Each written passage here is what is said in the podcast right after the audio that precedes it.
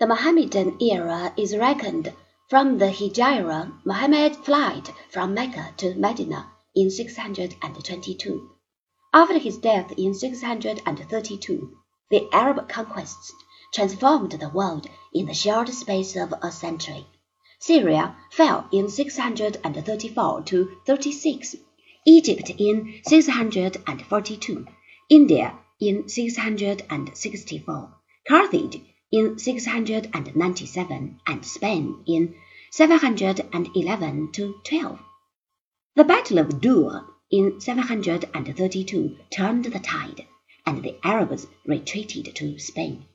Constantinople was besieged in 669 and again in 716 to 17.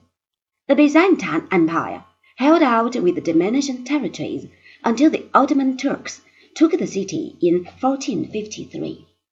This remarkable explosion of Muslim vitality was helped by the general state of exhaustion of the empires of Iran. Besides, in many places, the invaders were helped by conflicts in those areas.